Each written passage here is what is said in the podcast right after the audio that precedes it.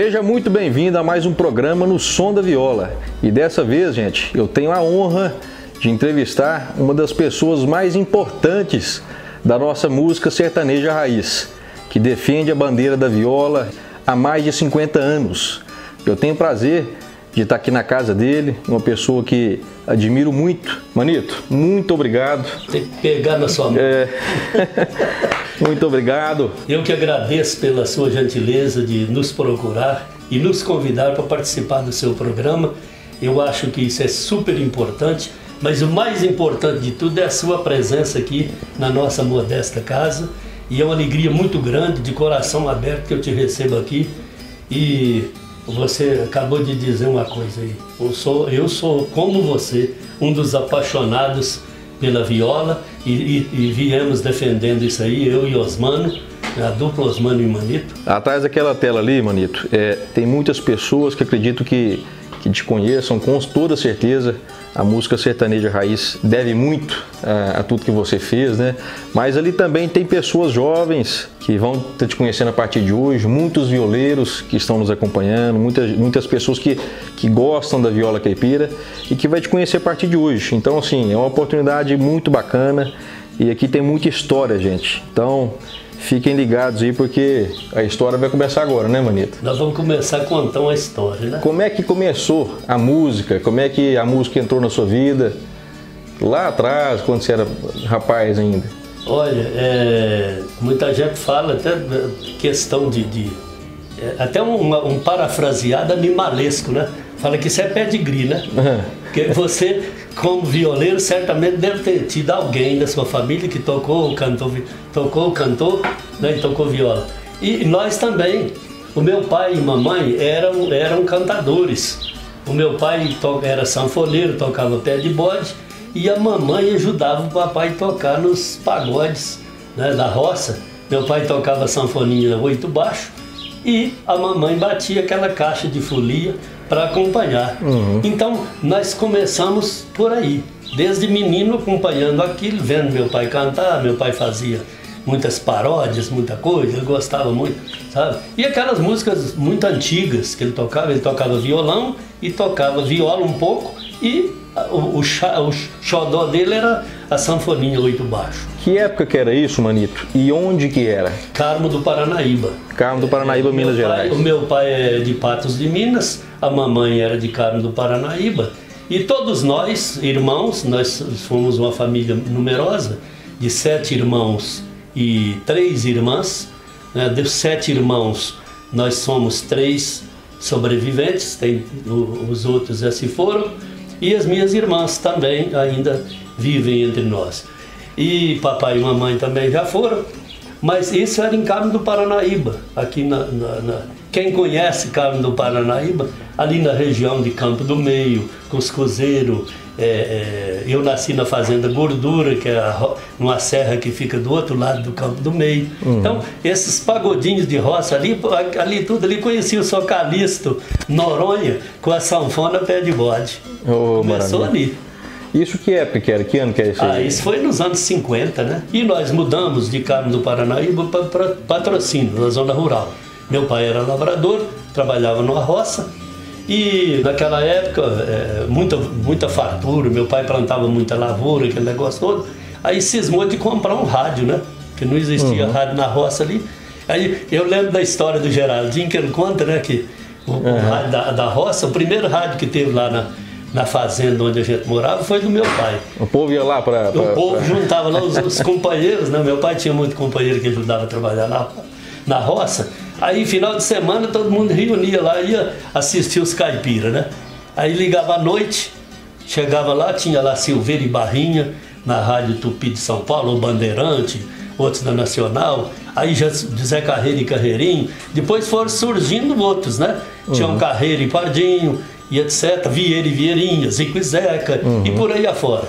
É, aqui, o trio Luizinho, Limeira e Zezinho, foi na época que surgiu Menino da Porteira, que é as músicas mais antiga. Uhum. Então a gente ouvia o rádio e aquilo foi é, nos incentivando. Ouvia Tonico e Tinoco na madrugada, que eles cantavam na madrugada na Rádio Bandeirante de São Paulo, uhum. Tonico e Tinoco, né? e aquelas vozes maravilhosas. Um dos duetos mais bonitos do Brasil. Dueto chimbrado e, é. e, inconfundível. E né? voz irmãs, né? E, e, por aí afora. Então foi isso que, que, nos incentivou. E aí a gente começou a aprender a tocar violão e tal. E aí eu e o Taquinho começamos a cantar.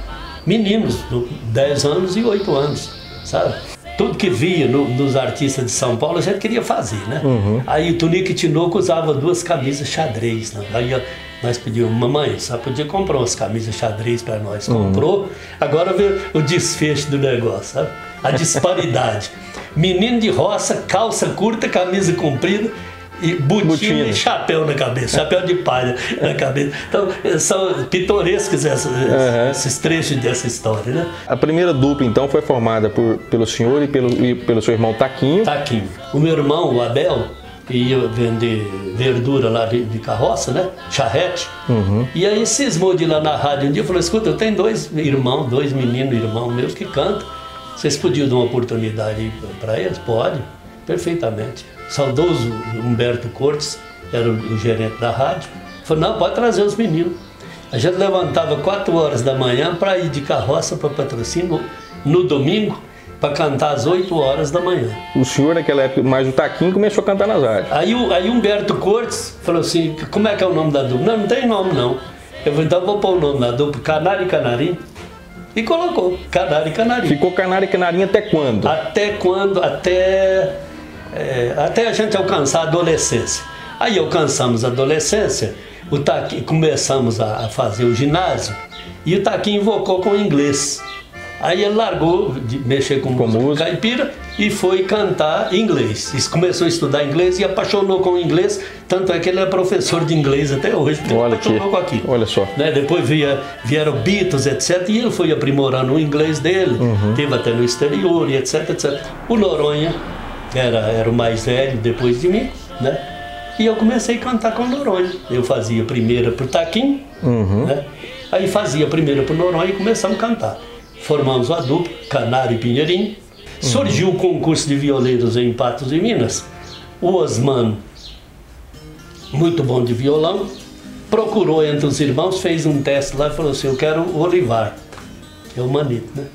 E aí, que é isso aqui? É, aí foi a dupla Osvando e Olivar, que o Osmando chamava Osmando, uhum. Osvando, né, Osvando e Olivar. Nós ganhamos a roda de violeiros do Patrício, nessa época, em 62, né, e aí surgiu aí, o registro de Osmando e Manito, depois que nós fomos para São Paulo. Nesse momento aí que surgiu, então, efetivamente a dupla Osmano e Manito. Osmano e Manito. Aí nós ganhamos a roda de violeiros como Osvando e Olivar, e tivemos um contrato com a rádio aqui de seis meses, uhum. de maio de 62 até novembro de 62. Venceu o contrato com a Rádio Clube, nós pegamos as malas e rasgamos para São Paulo com a cara e a coragem. Chegamos lá, entrosamos com aquele pessoal todo lá, e naquela época surgiu a, a conversa lá para registrar a dupla, que tinha que ser um nome artístico e tal, e procura aqui, procura ali, até que um amigo nosso descobriu lá, falou assim, achei o nome Osmano e Manito. Colocamos, estudamos, estudamos, registramos o nome, ficou Osmano e Manito. Nós chegamos ao ponto então que a dupla Osmano e Manito foi criada e vocês partiram para São Paulo. Vamos para São Paulo? Então, a partir desse momento aí, como é que foi a trajetória do Osmano e Manito? Nós fomos para São Paulo com as malas na mão, né? Em busca de fazer um sucesso, de gravar e etc. Só que inexperientes, né? praticamente morando na roça, né? saindo uhum. do interior para uma capital que a gente nem conhecia, nunca tinha ido, e fomos. Aqui em Patos a gente chegou a assistir shows do Silveira e Barrinha, do Vieira e Vieirinha, do Zico e Zeca, do Tião Carreiro, uhum. né? E muitos outros. Nenete Dorinho, Nardelli, aqui em circos. Né? Uhum. Né? Como a gente trabalhava na Rádio Clube, a gente era locutor aqui da Rádio Clube, antes de ir embora para São Paulo, a gente recebia esse pessoal no rádio. E nós é, fez, fez, um certo relacionamento. Fizemos um bom relacionamento com esse pessoal. Quando nós chegamos em São Paulo, a gente já não tinha tão, tão, tão tantas pessoas estranhas. Uhum. Já conhecia várias pessoas. E o Nenete, da dupla Nenete e Dorim, foi um fator fundamental para Osmano e Manito. O Nenete ouviu a gente cantar lá no, na UASP, que era a União dos Artistas, né? União dos Artistas Sertanejos Paulistas, E, e, tinha um cômodo lá que os artistas reuniam, cada um cantava uma música, cantamos, né, já estava junto lá. E eu falei assim, mineiro, vou, vou, vou, falar com vocês um negócio, vem cá. E, e lá em São Paulo estava assim de duplas querendo entrar no rádio. E a Rádio Nacional aqui era o filé mignon na época, na madrugada principalmente. À noite só tinha os medalhões, já, que era, já tinha um carrinho pardinho. Uhum. Aí o Neneto pegou, a gente levou, apresentou pro Nhosé. Falou, Nhosé, escuta esses dois mineirinhos cantar. Cantou uma música, o Nhosé falou assim, ele falou assim, quer que canta mais? Eu falei, não, não precisa não. Segunda-feira vocês vão lá na rádio, e nós somos na madrugada. Agora você imagina, levantar na madrugada, 4 horas da manhã, para cantar 5 e meia da manhã. Naquela época a rádio era, era o meio de comunicação que era que chegava em, em milhares de pessoas, né? É, a Rádio Nacional tinha um alcance no, no, no sul, né, principalmente no setor sul, Rio Grande do Sul, Paraná, Santa Catarina. O Nhosé direto, todos os dias, nunca esqueceu disso. Ele tinha aquela voz macia Alô, alô, Paraná, sabe? Alô, Maringá, vai um aviso lá para Maringá.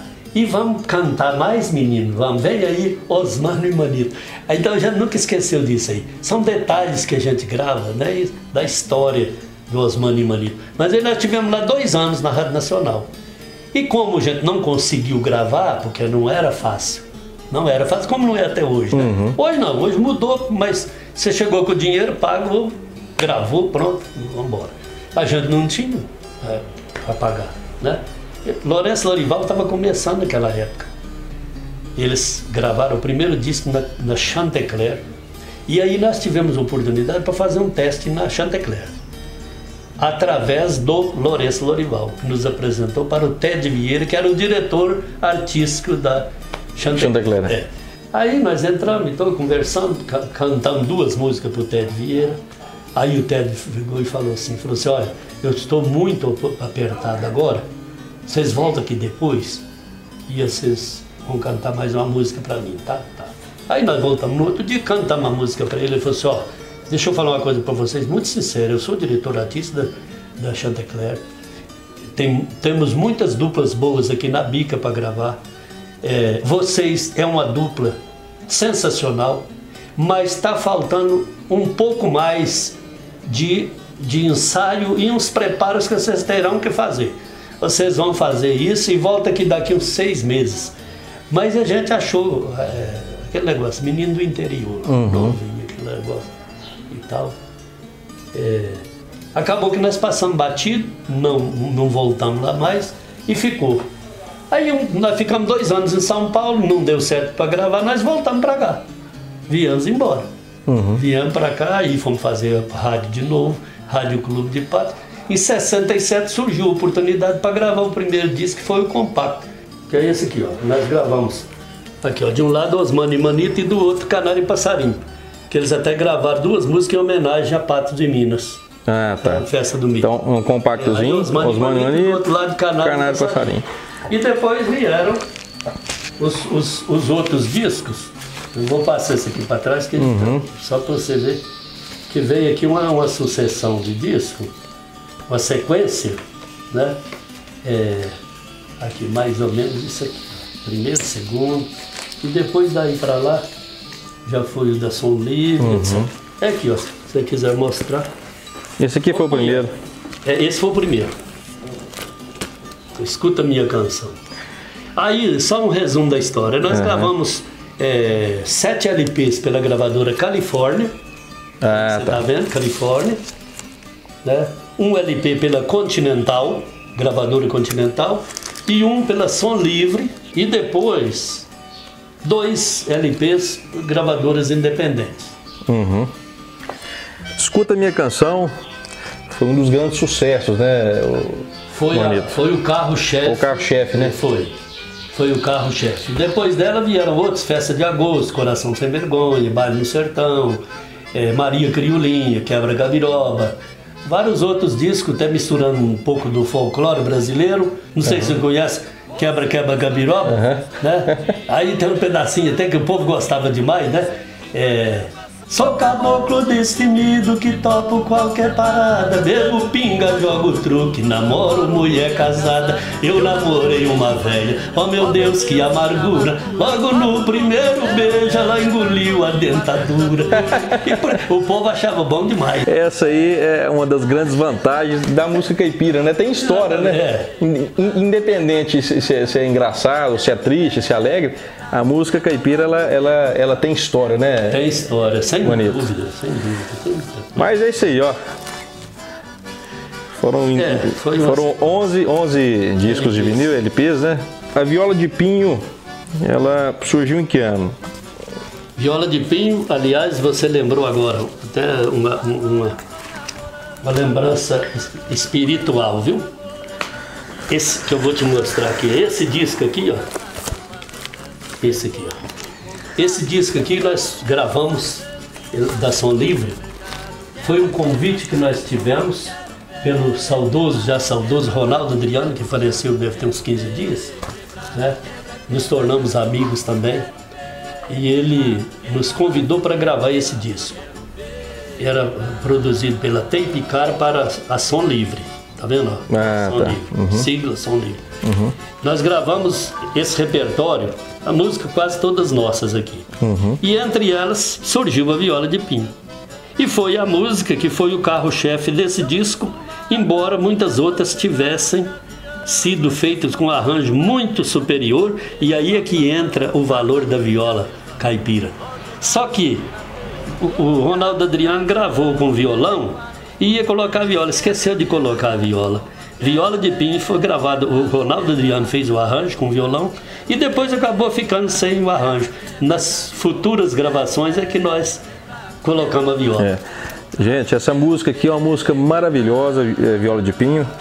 Aqui ficou sem viola, mas nós faz com viola aqui, né? Faz na hora. É, gente, escuta, escuta que bela canção. Essa é de composição sua. É nossa. E do, e, e do Osmano, né? Bonita. Rolar um trechinho? Vamos.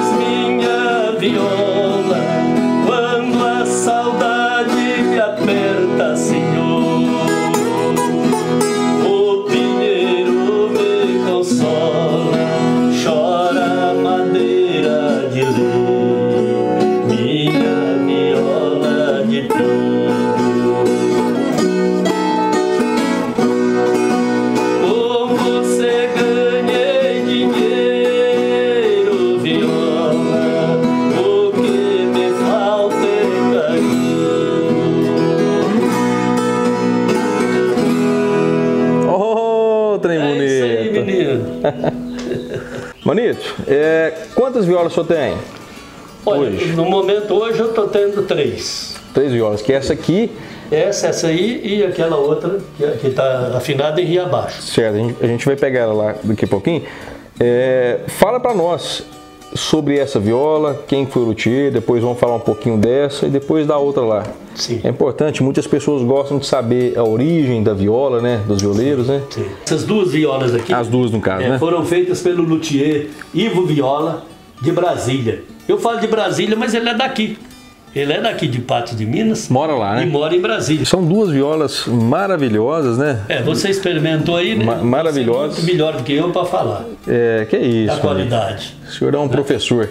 Mas essa viola aqui, ela tem uma história bacana porque ela, ela, ela foi em homenagem, né? Foi. A, a, viola de pinho. É, né? ela tem uma homenagem, o Ivo, o Ivo me presenteou com essas duas violas. Essa primeira é uma réplica de uma viola do meu avô materno. Olha que linda essa viola, é, gente. É uma réplica. E o meu vovô tinha uma violinha que era daquela que luz, só para tirar, tocar folia, uhum. né? E, mas sem recurso. Aí eu mostrei aquela violinha minha do, pro Ivo e ele fez essa aqui e me deu de presente. E depois ele resolveu fazer essa aqui também para homenagear Osmano e Manito e a música Viola de Pinho. Ele fez a viola toda de pinho. Se me permite, eu, me, eu, vou, eu vou ler o que está aqui dentro, posso? Pode, perfeito. Olha que bacana, gente. Está aqui, tá aqui dentro uma dedicatória, né?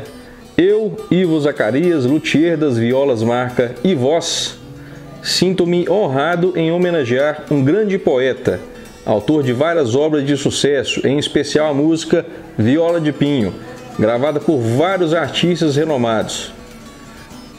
Do sertão tirei pinheiro, ele fiz minha viola, quando a saudade me aperta, senhor, o pinheiro me consola. Osmani Manito. Material usado na construção dessa viola: lateral e fundo, pinho do Paraná. Lateral e fundo, pinho do Paraná. Braço de pinho, araucária, né? Isso. É, escala de caviúna. É Ela, ela tem uma, ela tem uma, uma marca aqui bacana, bonita. Cavalete de pau-ferro e os filetes e roseta em, em- em madeiras. Engrosso e travessas de mogno. Então, um, trabalho magnífico, né, do, do, do, Do Ivo. do Ivo, né? Muito bom mesmo. E, um- e uma recordação, né? Sem dúvida. É um presente, é um uma presente, relíquia, né? Que não tem dinheiro que pague, né? E essa aqui também do Ivo, que ele puxou o conceito das violas Queluz. Aí Né? vem a reprise, não tem dinheiro que pague, senhor. Não Viola tem. Então é isso aí. Sou Manito, muito obrigado. A gente está chegando ao finalzinho do nosso programa No Som da Viola. Eu só tenho a agradecer é, por o senhor ter recebido a gente aqui, contar um pouquinho né, dessa grande história que o senhor tem com a música caipira, com a música raiz. Nós somos muito gratos ao senhor, é, principalmente por ser um patureba, né? Tá aqui de Patos de Minas, do Carmo do Paranaíba aqui, que, que, que levou a nossa música para o Brasil inteiro. Muito obrigado. Eu queria que o senhor resumisse o que, que a viola representa na vida do senhor. Você vai me dar licença só para me pegar aqui uma viola? Eu que agradeço essa oportunidade que você nos dá e a alegria que você me trouxe de poder vir na minha casa para gente bater esse papo tão amigo e fraterno.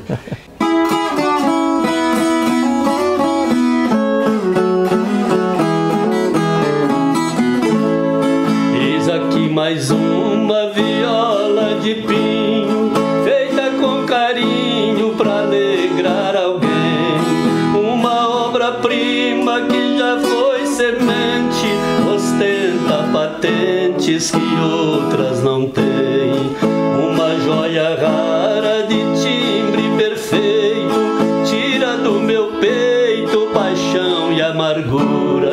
Por ser instrumento, não fala nem pensa, mas cura a doença que doutor não cura. Viola caipira é flecha certeira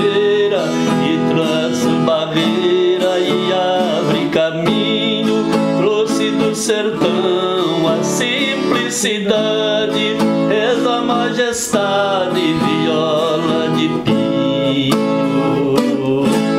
É isso aí, meu amigo. Gente, muito obrigado a vocês. Compartilhem, fiquem com a gente, que sábado que vem tem mais no som da viola para vocês. Até lá.